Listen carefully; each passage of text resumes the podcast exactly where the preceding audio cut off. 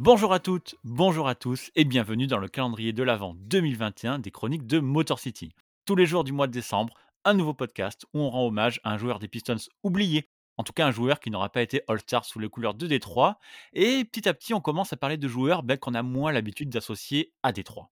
Et du coup, pour ce 9 décembre, je suis très content d'accueillir Laurent, cofondateur de Kings France, compte FR sur l'actualité des Sacramento Kings, l'un bah, des meilleurs comptes FR tout simplement. En tout cas, celui qui fait bien mieux son boulot que ne le fait la franchise de Sacramento. Salut Laurent, comment ça va? Salut Winston, bah, merci pour l'invite, euh, merci pour le compliment aussi, ça fait plaisir. Euh, bah écoute, euh, ouais, ouais, disons qu'en ce moment c'est un peu compliqué pour les Kings, comme ces 15 dernières années, mais bon, on, survit entre eau de javel et, et, et whisky, on s'en sort pas trop mal. Vous commencez à avoir l'habitude, malheureusement vous avez... Ouais, c'est ça, ouais, mais c'est ça le pire, c'est ça le pire, c'est qu'on s'est habitué à la médiocrité, tu vois chaque année, vous avez des joueurs super sympas et je sais pas pourquoi ça clique pas ensemble. C'est vraiment dommage.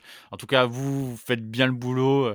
Vous avez une belle communauté, une belle fanbase, mais c'est vrai que ça suit pas. C'est vraiment dommage. Quoi. Ouais, bah après, bon, euh, on a ouvert le compte en 2017. C'est la même chose, parce que c'est linéaire depuis 2017. Donc ça va, finalement, ça va. Moi, j'ai un certain âge par rapport à Olive, j'ai 10 ans de plus que lui, donc j'ai eu la chance de connaître les grands Kings, entre guillemets. Et c'est pour ça aussi qu'on va pouvoir parler de Chris Weber. Je respecte énormément les, nouveaux fans euh, des Kings après 2006 parce que euh, ils n'ont pas connu grand chose à part, euh, à part le, bordel ambiant qui règne dans cette franchise depuis maintenant 10-15 ans. Quoi. Bah ils sont courageux. Donc du coup, en tout cas, merci d'être là. Et toi, Laurent, l'oublié que tu as choisi de mettre à l'honneur, bah, c'est quand même un Hall of Famer dont on oublie bah, euh, le passage à Détroit, puisqu'il s'agit, comme tu l'as dit, de Chris Weber. Seulement 43 matchs avec Détroit en 2007, et donc évidemment pas All-Star cette saison-là. Mais il y a quand même pas mal de choses intéressantes. Et puis sur le joueur, en règle générale, il faut en parler. Laurent, est-ce que tu peux nous dire pourquoi tu as choisi ce joueur? Euh, alors en fait, quand on a commencé à parler de, de, ce podcast, euh, j'ai dû voir, j'ai dû regarder un peu moi ce qui s'était passé euh, vis-à-vis des Kings et des Pistons. Et c'est vrai que j'avais totalement zappé que Chris Weber était passé par chez vous. Tout bêtement. Donc le, joueur oublié, après il a eu son, son, prime chez nous. Quatrième, je crois, du titre de MVP 2001. Chris Weber, un des joueurs les plus complets pour ma part, même si ça se discute avec Bigo, Robertson, euh, c'est le meilleur joueur qui soit passé par chez nous. Fin de carrière compliquée, hein, euh, on va en parler euh, au, sein, des Pistons. il se fait le genou en 2003 lors d'une saison, enfin lors d'une série de playoffs face aux, Mavs, et il s'en est jamais remis. Quand il revient, on, a eu, on avait récupéré entre-temps Brad Miller, le copain de Shaquille O'Neal, qui faisait un très bon boulot chez nous. Hein. D'ailleurs, il a été All-Star, je crois que sa seule sélection All-Star Game, c'est à Sacramento qui se fondait bien dans le jeu euh, avec une raquette Divac Miller, parce que Miller, moi je l'ai toujours appelé euh, le bûcheron Mador, parce que effectivement euh, il faisait costaud, mais il savait super bien jouer, il était un très bon passeur, donc ça fitait bien avec Divac. Et malheureusement, c'est vrai que Chris Weber, après, après son retour, c'était moins ça. Il était en, plutôt en fin de carrière qu'en début. Donc, on a tourné une page. On l'a envoyé aux Sixers avant qu'il atterrisse chez vous. Euh, ça s'est pas hyper hyper bien passé. je pense que bon, pour la suite logique, euh, lui, l'homme de Détroit, de revenir aux Pistons, euh, je pense que c'était une suite logique.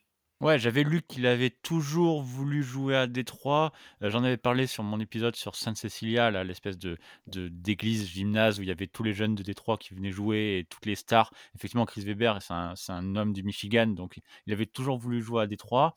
Est-ce que tu peux nous dire, de mémoire, je crois que le, le, trade que vous faites avec les Sixers pour Weber, vous récupérez quasiment rien, je crois. Euh, je l'avais noté, on récupère euh, et on récupère Brian Skinner, Kenny Thomas et Corliss Williamson de mémoire ou l'inverse. Enfin, je crois que c'était ça à peu près, mais ouais, euh c'est ça. Voilà, Corliss Williamson, je me souviens l'ancien de Détroit, mais mais bon. Ouais, voilà, il a fait il a fait un peu la navette. Après, malheureusement, Weber avec un genou en moins, forcément, ça a moins de valeur qu'un Weber en pleine possession de ses moyens.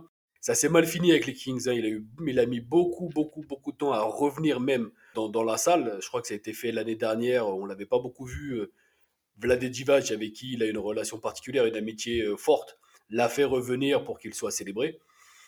Donc voilà, c'était vraiment un Chris Weber euh, sur la pointe descendante. Et comme tu disais très bien à l'instant, c'est un homme du Michigan. Et lors de son intronisation au Hall of Fame, c'est Zeke qui l'a quand même introduit, donc euh, c'est pas anodin non plus, quoi. Ouais, c'est clair. Et nous, justement, à Détroit, on le récupère donc du coup en janvier 2007. faut savoir qu'en à l'été 2006, donc après la saison 2006-2007, c'est la saison, heu, où Ben Wallace s'en va, parce qu'il est il est fâché avec Flip Saunders. Les Pistons lui proposent une revalorisation salariale qu'il juge insuffisante et du coup, toute la saison 2006-2007, les Pistons ont pas vraiment de pivot. Ils ont, heu, Rachid Wallace qui joue poste 4, ils ont, heu, Antonio McDyess qui joue un peu poste 4 et poste 5, mais c'est pas fou non plus et en fait, ils titularisent, heu, Nazir Mohamed, que j'ai jamais vraiment trop aimé et du coup en janvier, bah, Weber se fait couper par les Sixers, alors que la saison d'avant, il a été plutôt correct et du coup les Pistons sau sautent sur l'occasion. Moi, je m'en souviens un peu plus que toi parce que je me souviens parce que je suis les Pistons, mais tu t'en souviens pas. Mais du coup, les Pistons récupèrent un Chris Weber qui, du coup, va se mettre à jouer, vraiment pas mal, notamment quand à vont 15 arriver points à Philadelphie, hein, c'était pas ouais, bon, c'est loin de ses standards, hein, habituels, mais heu, 15 points quand tu reviens d'un genou, je crois qu'il avait loupé pratiquement un an de de mémoire, enfin de au moins 9-10 gros mois, quand tu joues poste 4 avec les appuis d'un intérieur, je trouve je trouvais ça plutôt pas mal. c'est ça et c'est pour ça que les Pistons le prennent et en fait, sur la fin des sur sur tous les playoffs, ils vont se mettre à jouer, heu, bah, une sorte de proto small ball, on n'y est pas trop à l'époque encore, mais avec Rachid Wallace poste 4 et Chris Weber, une sorte de poste 5. Alors les 2 vont aussi un peu changer leur poste, mais on va avoir 2 intérieurs poste 4 fuyants qui peuvent shooter. Alors c'est pas les stretch forts d'aujourd'hui bien sûr, mais les Pistons vont se retrouver avec, heu, ces 2 joueurs-là qui vont jouer ensemble et ça va aller, peut-être que ça tu t'en souviens par contre, jusqu'en finale de conférence. Ça va ça ça va perdre pardon, contre les Cavs de LeBron James. Mais c'est quand même incroyable de se dire qu'on a eu le temps d'un échantillon d'une saison, un duo Rachid Wallace-Chris Weber quand même. C'est quand même fou. C'est clair. C'est c'est- c'est- c'est inattendu et tu mets, bon, tu mets les deux à leur prime ensemble, ça peut, ça peut être un carnage. Et c'est vrai que cette année-là, on s'attendait pas non plus à voir les, les Pistons aussi loin, malgré euh, les, les joueurs qu'il y avait. Et mine de rien, Chris Weber, malgré euh, qu'il soit plutôt en fin de carrière et plutôt blessé, euh, il, il a quand même pas mal apporté à votre franchise. On, nous, on le suivait, enfin, on, euh, les, les vieux, entre guillemets, en tant que fan des Kings, forcément, euh, Chris Weber, pour nous, c'est une légende. Donc on continue de le suivre un peu, mais c'est vrai que je ne veux pas dire qu'on le regrettait parce que bah, malheureusement il y a eu des choix de fait et que bah, forcément tu passes à autre chose. Mais Chris Weber, ça reste Chris Weber, quoi qu'il en soit, tu sais très bien qu'il peut t'apporter, euh, je ne veux pas dire un double-double, mais plutôt en fin de carrière un 12 points, 8 rebonds. Et je pense que dans votre effectif, c'était plutôt pas mal.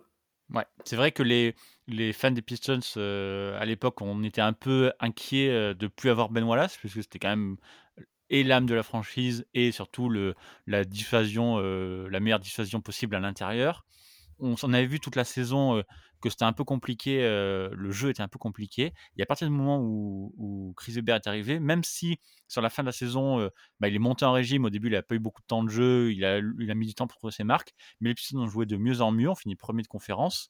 Et même dans les playoffs, il est devenu, à la fin, sur la série contre les Cavs, justement, cette finale de conférence perdue, alors que les Pistons menaient quat heu, 2-0, ils ont perdu 4-2 et Chris Webber est devenu quasiment le troisième e joueur le plus important derrière Sean. Billups et Rip Hamilton. Bah, c'est un mec qui, quoi qu'il en soit, déjà comme tu le dis, facilite le jeu parce qu'il a une vision de jeu. euh, avec Divac, il est à l'époque des Kings, euh, c'était une des raquettes les plus, comment dire, avec le, le meilleur euh, taux de, de passes décisives de, l'histoire, hein, mine de rien. Même si Vlade Divac, bon, c'est une une autre école, mais Chris Weber était vraiment réputé pour ça. Et dans, un effectif comme le vôtre, où il n'y avait pas forcément de stars, à part bon, Billups qui était un peu peut-être au-dessus avec euh, Prince et Hamilton, c'est un mec qui a un cerveau. Et dans un effectif comme le vôtre, qui a un cerveau, qui avait un cerveau plutôt, forcément que ça allait, ça allait matcher. Là, je regarde un peu ses stats. Euh, il tournait à 11-3 points et euh, 6,7 rebonds. Voilà, avec toujours ces trois assists. Parce que c'est quand même la particularité de Chris Weber à l'époque des postes 4 dominants, c'est un mec qui pouvait tourner à trois quatre passes euh, par match. quoi. Et dans un effectif euh, comme le vôtre, là je regarde, c'était le peut-être le, le troisième, ouais, le, le troisième meilleur passeur de votre effectif. Pour un poste 4 en fin de carrière, c'était plutôt pas mal quand même. Ouais, surtout qu'il jouait vraiment à la fin, heu, même quasiment poste 5, heu, avec Rachid Wallace donc c'est j'ai le souvenir en plus d'un d'un coach, heu, que j'a j'aime beaucoup, presque j'admire, Flip Saunders, même si c'est c'est mal fini, qui savait aussi, jouer un peu plus offensif avec les Pistons, et et Chris Webber s'insérait super bien dans ce projet. En revanche, du coup, les Pistons perdent contre les Cavs. Chris Weber est pas conservé. Je pense que c'est une erreur de la part des Pistons parce qu'ils auraient pu, ils auraient pu et dû le garder. Je pense que ça aurait pu être intéressant. Et il finit, ça je sais pas si tu t'en rappelles, il finit à Golden State, là où il a commencé.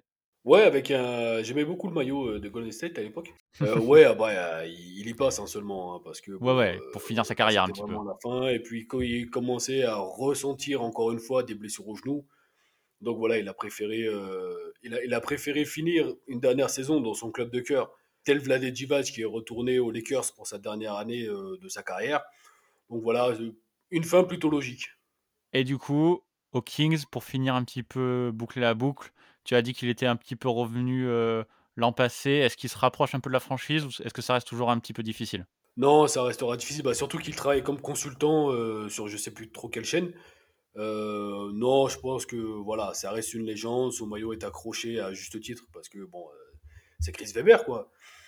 Mais, mais non, je pense qu'il se rapprochera pas de la franchise. Je pense qu'on a essayé aux Kings à un moment donné de mettre les légendes de 2002, euh, enfin de 2002, de cette époque-là. On avait mis Divac en GM, ça s'est pas super bien passé avec Stojakovic en tant qu'adjoint entre guillemets. À l'heure actuelle, on a Doug Christie dans le dans en assistant coach, on a Bobby Jackson qui est euh, le coach de Jelly. On a essayé de, de, de ramener cette culture qu'avaient ces Kings-là à cette époque, mais aujourd'hui, voilà, je pense que la page se tourne. Donc voilà, Chris Weber, il est passé parce que, comme je te disais, Vlade Divac, son pote, euh, ça fait plaisir à tout le monde, tout le monde l'a applaudi. Mais je pense qu'au fond de lui, il a quand même une sacrée rancœur envers les Kings, même si, effectivement, c'était plus, c'est plus les frères Malouf, c'est Vivek Ranadivé qui est là. Mais euh, je pense que, voilà, Chris Weber, euh, ça reste vraiment un souvenir aux Kings, mais on, on le reverra pas au sein de la franchise. Hmm, Bon, ok. Bah écoute Laurent, euh, merci beaucoup. Merci d'avoir euh, ravivé un peu cette euh, mention de Chris Weber aux Pistons. Merci d'être passé dans le podcast. Ah, moi j'ai une question pour toi, tiens, Ah avant vas-y, de, de- vas-y, je de- de t'écoute. finir.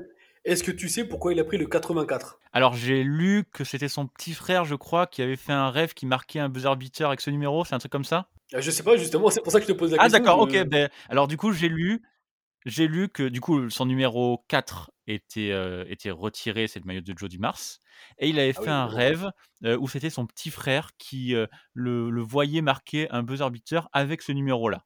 D'accord, bah tu vois, c'est super intéressant parce que je connaissais pas euh, l'anecdote et je savais pas J'ai trop vu ça pourquoi dans mes notes pour préparer ce podcast. J'espère que c'est pas euh, que c'est pas une fake news ou une connerie comme ça, mais il, me il me semble bien que c'est un truc comme ça. Donc voilà, le bah, numéro le, 4. le 4 qui est pris, euh, enfin qui est au plafond par Audio du Mars, ce qui est tout à fait logique.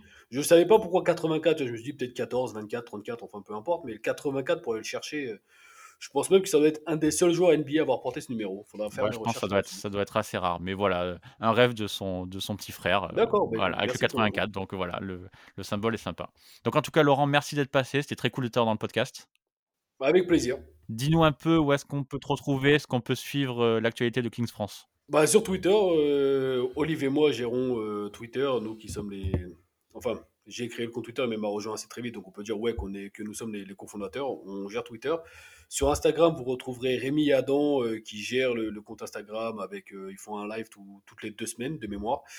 Euh, on a commencé nos, podcasts qui s'appellent Sacrament Talk, que vous pouvez retrouver un peu partout sur les, sur les plateformes. Sur Twitch aussi, même si là la période elle est un peu creuse parce qu'on a divers projets perso. Mais voilà, vous pouvez nous retrouver un peu, un peu partout, entre guillemets, si vous avez envie de voir une franchise dans la détresse, avec des, des mecs qui essayent de, de tenir bon, voilà, vous nous trouverez un peu partout. Exactement, franchise dans la détresse, mais mecs passionnés, donc euh, c'est génial. Allez les suivre et je vous mets tous les liens, comme d'habitude, euh, du compte dans la description du podcast. Laurent, merci beaucoup et du coup à vous tous, je vous dis à demain pour la suite du calendrier de l'Avent. Bye Big up!